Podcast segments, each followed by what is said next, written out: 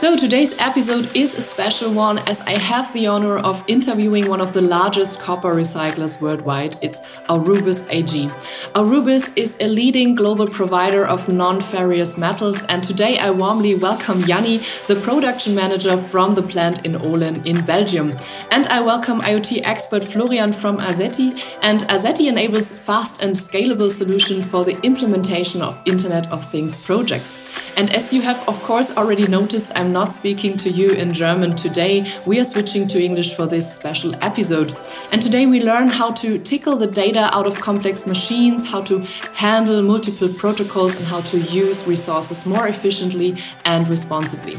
I would say let's start directly in this session. I'm very looking forward for this discussion. Let's go. Hi, Florian, and hi, Yanni. Great to have you and great that you're here today. I would say let's start right away. Florian, greetings. I would say from Berlin to Berlin. you are the Vice President Strategy and Sales of Azeti. That is part of the digital arm of Aurubis. So very happy that you're here and great that you joined us last year, even in our IoT community. And now with Azeti, you are bringing the IoT competency with you. So what competencies are you addressing? Addressing exactly? Could you give us some insights to that? Yes, absolutely. So, first of all, also, hi, Madeleine from my side. Thanks for having us on the podcast. And Azeti brings a lot to the table when it comes to IoT. So, with our software platform, we help to industry clients to get access to all the relevant data that is sitting on the shop floor and to leverage it for all kinds of industry for their use cases.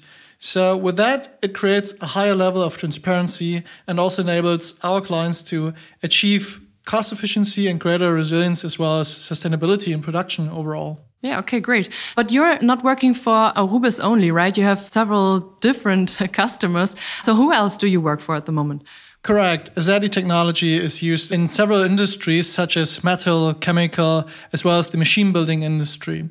One of our other clients, for instance, is the Norican Group, where Azeti's IoT platform was leveraged to build and provide industrial apps for dosing furnaces that would help to make the foundry process even more efficient. Okay, cool. So, yeah, we already presented the project in our community. So, who is not familiar with that project, please check on iotusecase.com. You will find the Norican group, which is a machine builder use case there. And there's a really nice description of how you help them to implement the digitalization strategy. So, feel free to take a look if you haven't done so far. But yeah, today you have brought us your customer, Aurubis, and it's more an internal customer, I guess, as you became part of Aurubis AG in 2020. And I think you support the digitalization of Aurubis' own production processes with your IoT platform, right? Correct, yes. So we're carrying out a project called Digital Factory at Aurubis. Okay, great. So yeah, I would love to hear more about that, but maybe Yanni, first of all, welcome to you. And maybe to give a brief introduction to you, you are the production manager of Aurubis. And I guess as you are in Olen today in Belgium, and as we just mentioned, Aurubis is a leading global provider of non-ferrous metals and one of the largest copper recyclers worldwide. So I'm really glad that you're here today. And you are in Olen in Belgium. I hope I said that right, yeah?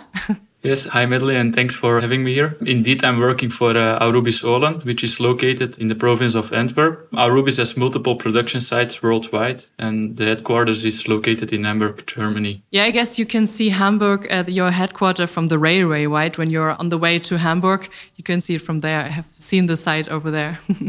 so yeah, but today we are talking about the most valuable materials in the world with the highest uh, like conductivity for heat and electricity. So for the listeners, I just Googled your facilities and there are like these huge human sized pallets with coiled copper. This is madness. Can you give us an insight to these coppers? This is crazy how big they are.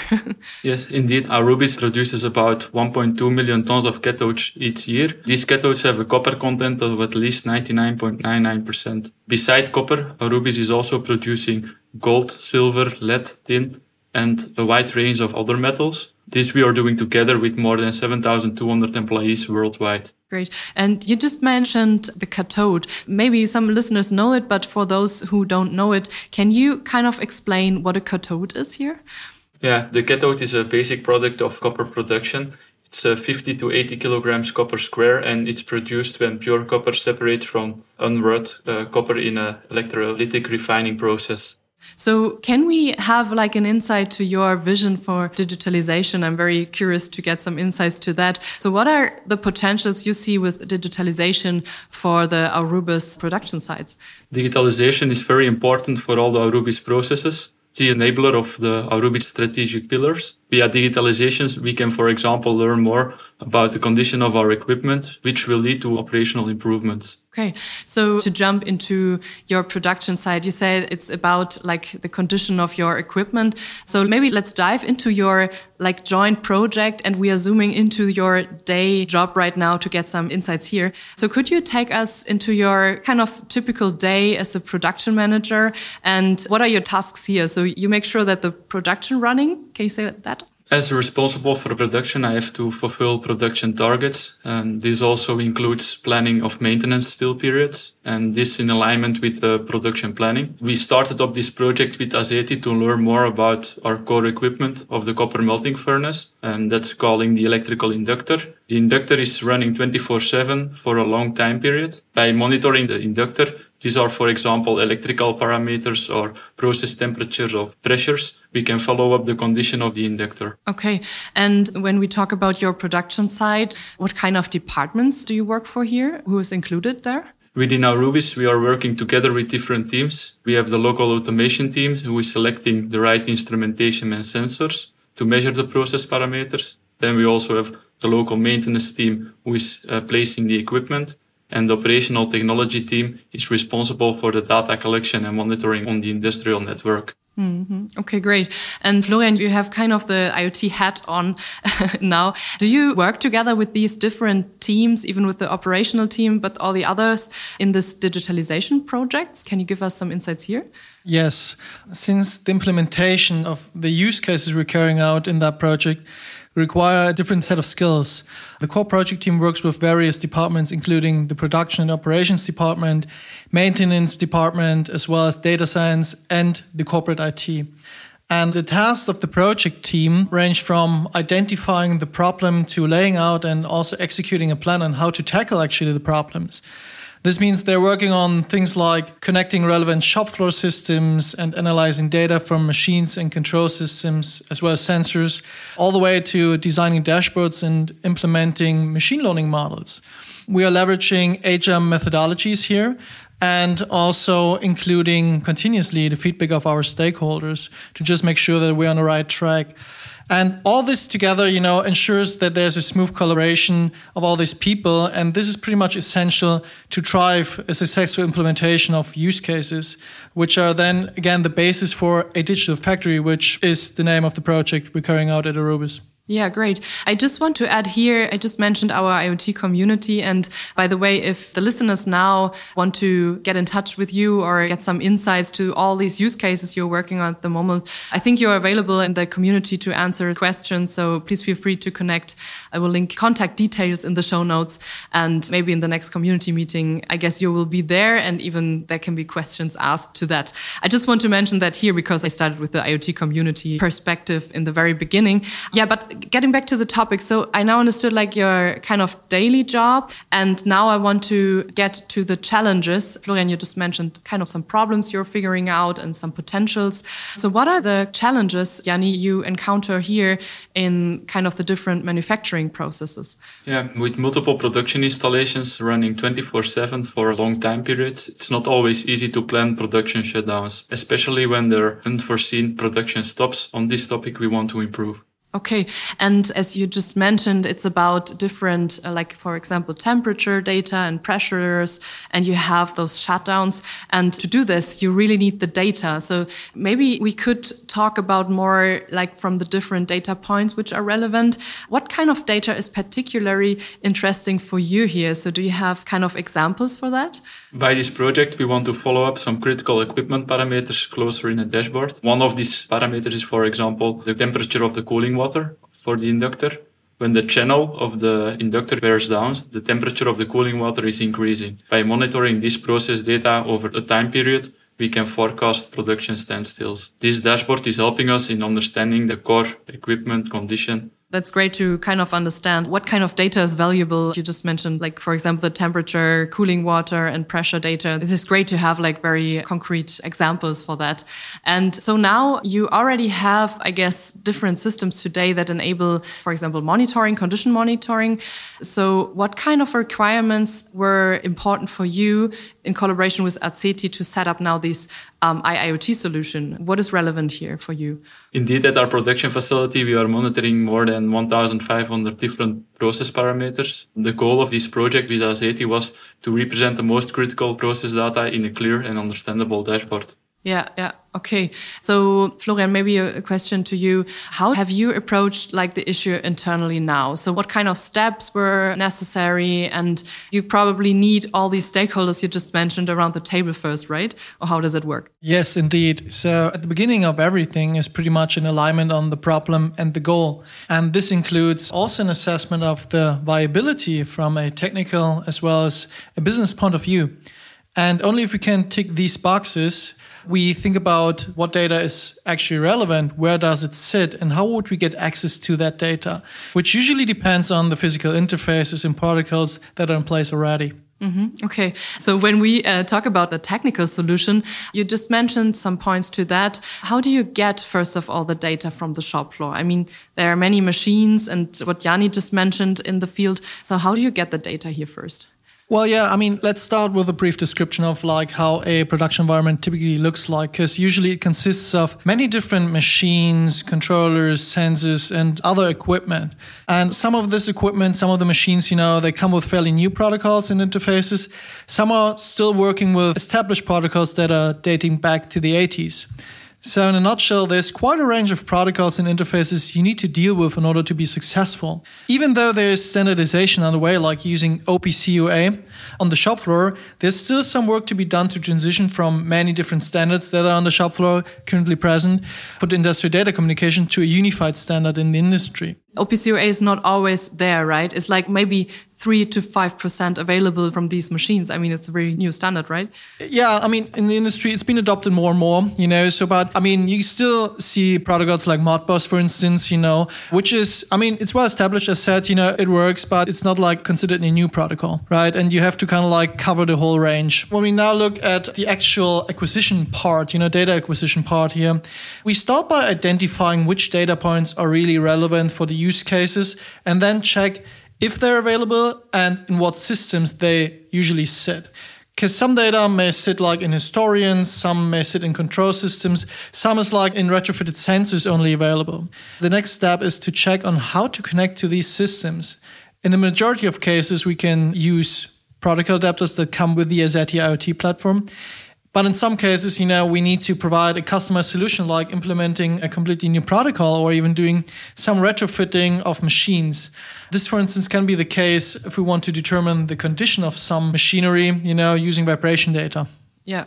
And one buzzword you just talked about, historian data would be data which is already available in these different systems, which are necessary for these different systems, right? Or for your IoT platform to work on that data, right? I mean, how it typically looks like in a production facility is that there are different monitoring systems in place already, or different systems that are capturing data from the shop floor. So that means in order to kind of like get the full picture, you need to connect to all of them. And that includes also historians. Yes, thank you so much. And first of all, get the data. And now the next step would be to kind of evaluate these different data. How do you do that? And what is important here for you to do that? Yeah, I mean, once we know how to get the data, we also need to check, you know, if the data is actually passing the quality check. So that means, is it consistent over time, granular enough, and does it come in steadily? And some of the data, it just turns out to be not as suitable for our use cases as we thought in the first place. So that will mean we may need to think about other ways to get the right data and also consider retrofitting a machine with additional sensors to capture that data. Yeah, yeah, okay. So you need a steady data flow and you enable kind of a quality check of this data that you have the necessary data to do that, yeah? Correct. Okay. And Yanni already mentioned kind of the challenges and the necessary data earlier, like the temperature of the cooling water, even pressure data, and some examples like that. What kind of use cases you realized here from a shop floor perspective? Could you give some insights here to that? Mm-hmm. As Yanni mentioned, for the specific use case we talk here about today, the Azeti IoT platform is used to provide insights about core equipment of the production. So critical parameters like electrical values or the temperature of the cooling water are displayed on a custom-made dashboard on a timescale that can stretch from like 10 days to even multiple years. But it's not just the visualization, it's also the evaluation of the data. So that means the collected values are compared against thresholds. So if a threshold is crossed, an alert is created and then sent via an email to the people in charge for production. And this use case is a pretty good example of how we can, of course, show the actual status of a production unit, as well as how it behaves over a certain period of time. It also allows us to combine data from various sources in one dashboard, which are all relevant to understand in detail, you know, what's going on on the shop floor and get like the full picture. And also, once you have all the data from the different sources, you can also overlay it, you know, and spot correlations more easily that may hint at a potential problem here. Mm-hmm. I see. So you just talked about the dashboard and all the data you see, even though that the data or even events can be sent to different people. Um, I want to understand that maybe a bit more. So how and where, for instance, were these dashboards physically available? So because not all of the people have like a, a mobile phone with them, I guess, at the production site, or have they? So where are the dashboards like physically available for the employees? It pretty much depends, you know, on what dashboard you're looking at. But usually, I mean, it's all responsive, you know, so they can be accessed through laptops, but also in tablets or even mobile phones, you know. And especially when people are using those dashboards that are roam around, like from the maintenance personnel, that comes in quite handy, you know, that they can kind of like access the dashboards at any point of time throughout the day, wherever they are. Yeah, okay, great. And Yanni, how is it for you? So do you have your mobile phone with you or where do you have your dashboards available? Yeah, it's indeed an easy accessible online Azeti platform. And for example, I can use it on my laptop, but even when some process parameters go over critical value, an email is sent to my mobile phone and I can just then connect via my mobile phone to the platform. Okay, great. Yeah. And you already have it with you. So it's kind of an easy access to that. Okay, cool. So, and Florian, you just mentioned your Azeti IoT platform you developed. Can you give us some insights to the products that you are offering here? Because you mentioned different types of solutions. So could you give us an overview of what kind of products can I find in this Azeti IoT platform? Sure. As mentioned, our main product is an IoT software platform, and that is used to acquire highly granular data from various shop floor systems like the machines, the sensors, the control systems. But acquisition is one part. Also, the other part is managing and integrating all the data and then provide it in a standardized way so that it can be consumed by applications like predictive maintenance advisors or machine health cockpits.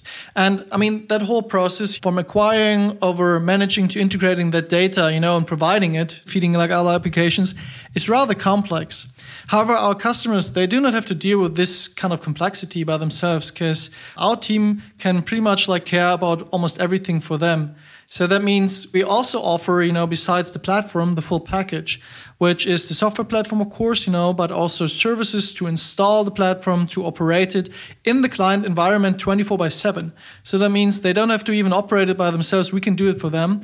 Also, when it comes to managing and implementing the project. So our teams can consult, you know, can implement the use cases, and that can even range from connecting the data sources to building the logic all the way up to like building dashboards for clients. I see. So maybe to follow up on this question, because you mentioned the kind of operation of these solutions and even the management of these different applications. So who is actually developing here because many customers have like their own employees some companies don't have for example does aurubis also have its own software people and employees to work on these kind of data or how does that work so the software platform is completely developed by azeti but Aurubis has internal teams for like data science, you know, that are creating algorithms for machine learning. And they also have their own corporate IT, of course, you know, that along with OT departments, the operation technology department, with their very own digitalization unit, and along with Azeti's consulting team, are responsible to implement the use cases. Okay, perfect. For the last chapter for today, I would love to talk about um, the business case behind that because people are always asking me. I mean, in the end, it's all about the business case. You just mentioned in the very beginning that you see the different problems, that you focus on the business, and then build the technology after that. So maybe to start, what is the business case here? Yanni, maybe you could start. What is your business case? Is this mainly cost saving or what is it for you? Yeah, as already said before, we can avoid unplanned maintenance stops and do even predictive maintenance. We even improve safety by forecasting the wear down of the core equipment. And in the end, this will increase productivity. Okay. And Florian, what is it for you? Or can you add something here? yeah, absolutely. I mean, it basically comes down to providing transparency about the production environment and give people the right information they need as early as possible so that they can plan efficiently and also reduce risks that may negatively affect production. So, if for instance a failure like uh, due to worn parts, you know, is not detected early enough, this can result in less productivity or even production downtime. And if a core process like smelting, for instance, you know, is then impacted, it affects the entire production. And with the transparency, we cannot just detect but also optimize reaction time here and help to prevent or reduce the risk of downtime, which will otherwise cause quite some costs, substantial costs, and would likely impact the production output as well. Yeah, Okay.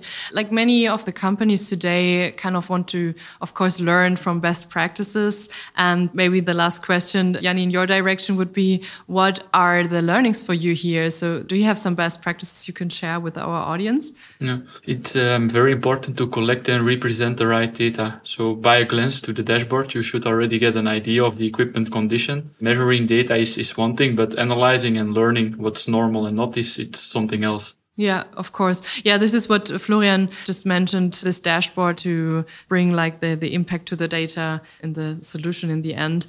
And so, Florian, we have now different listeners today, which maybe are from this industry, maybe they are not, they, maybe they have similar challenges, but I try to transfer kind of these use cases we discussed to others. So how could we kind of translate this use case to other companies or maybe what kind of other projects are you working at? Could we like talk about that? Mm -hmm. In general, the challenges companies face are quite similar. The key is to give access to relevant data that will help to create the needed level of transparency and also generate insights. And this will then lay the foundation to act on the data and also to enable to drive data backed decision making overall. And you have great projects anyway. Just mentioned the Norican Group, but also other companies you're working with, right? so, yeah, great. To sum this up, I'm very happy that you shared the information about this project. So, Yanni, first of all, thank you so much that you gave us some insights about how your operational work is going on and how you are enabling your IoT solutions and even to reduce the shutdowns, to reduce the risks you have today, and to work on your digitalization strategy. So, first of all, thank you so much for that. And Florian, thanks also to you and to Azeti that you shared some insights how your technology is working here and how you help different customers to enable the digitalization strategy. So thank you so much. And maybe we will hear us again in another format. But first of all, thank you and yeah, have a great day. Thank you. well, thanks for having us on the podcast. It was a pleasure and a lot of fun to discuss what Aurubis and Azeti were able to achieve together in terms of digitalization so far. Yes, indeed. And thanks for having me here. I'm, I'm looking forward to uh, more great innovations in the future. Yeah, great. Thank you so much and have a good week. Bye bye. you too. Bye bye. Bye.